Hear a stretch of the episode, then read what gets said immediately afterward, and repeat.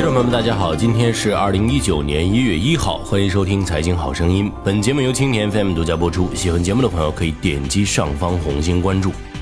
关于对当下中国经济的分析，汗牛充栋，尤其是比较悲观的分析，更是大受欢迎。所以不再添油加醋，给大家制造焦虑和恐慌。人嘛，总得活着，一个国家也一样，尤其是像中国这样拥有极大历史纵深的国家。仅仅对一方面的担忧而失去对整个经济的期待，那是非常不明智的。因为你必须要在这里找到自己的最佳位置和角色。中国经济存在着五大希望。第一个，中国已经拥有极其发达的底层交易系统。由于移动支付带来的交易网络，其影响远远被低估。因为未来的世界是一个需要数据管理的世界。当每一个人可以拥有了自己的交易数据之后，地点、时间、商品这些决定交易成败和增长的数据都可以被精准的定位，商人可以迅速的做出需求和供给的判断，融投资双方可以迅速依据数据来做出决策等等。发达的底层交易系统给中国的商业提供了全世界最先进的基础设施，人们的万种智慧随时都可以找到市场，即刻变现，这是千古未有但很容易被市场忽略的优势。而它的魔力才刚刚开始。第二个，中国跟美国的竞争会塑造中国，而非抑制中国。任何时代，各国都会学习比自己先进的国家技术，不是中国盯着美国的高科技，是全球都在盯着美国。但美国只关心中国，这说明什么呢？因为中国这个平台更加重要了。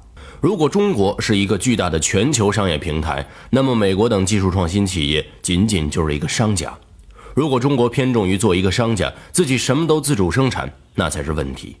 在中国这个平台上，自己本身就存在打假的需求，跟美国的利益诉求一致。所以，中国只要有一个开放的心态，信仰自由交易，遵守基本国际贸易准则，做好公共基础设施建设和服务，跟美国的竞争就不用过于担心。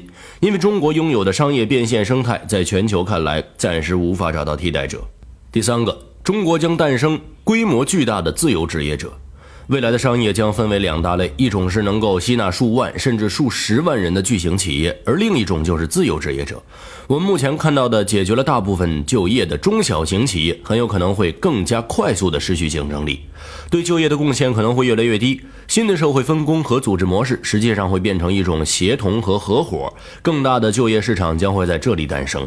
在这个时代，大部分人都会面临失业，也同时会成为自由职业者。你会发现，当某一类人出现，某种需求就会神奇的出现，一群人会神奇的创造一种新的职业，而这种职业事前无法规划。未来我们要担心的，可能没有人愿意老老实实打工的问题，而不是有没有企业提供工作岗位的问题。尤其是年轻人，更不愿意忍受枯燥乏味、一成不变的生活。到那时候，你在飞机上看到的空姐儿，可能就是膀大腰圆的大妈，因为你曾羡慕的最好的岗位，将因自由职业的兴起而失去吸引力。这一天，其实离我们已经不远了。第四个，全球低估了中国的包容性。中国接纳和运用外来思想、技术和产品的能力是远远被低估的。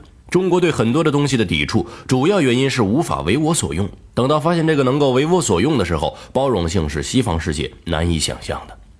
犹太人散落在全球各国，非常独立，有自己的信仰和文化，绵延几千年都没有被冲散。在很多国家，犹太人至今都是有非常明显的标签和辨识度的，但唯有中国的犹太人，逐步已经完全被融化在神州大地，找不到任何踪迹了。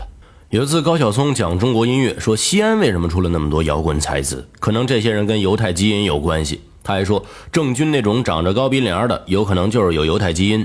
这说明什么呢？进入中国的犹太人真的就融入到中国这个社会当中了。相信连犹太人自己都不知道怎么回事中国人依然有强烈的民族情绪，但什么是我们的民族？实际上，跟西方的民族主义或者说西方的宗教意识相比，中国的民族意识和包容程度更高。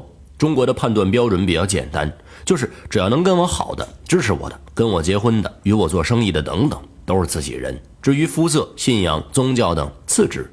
所以，未来的世界，中国文化有极强的韧性和包容性，这是一种无形的竞争力。如果想做一个偏安一隅的小国，其生存能力并不在包容性，而是个性化的竞争。但如果要做一个大国，而且是能跟世界交互程度极高的大国，包容性就显得非常重要。第五个，中国的硬件设施有巨大的利用空间。由于道路等基础设施的建设，再加上信息基础设施的提高，理论上来说，未来中国的各类企业可以在任何地区建立自己的工厂和产品体系，给各产业人口和劳动力的流动提供长远的基础保证。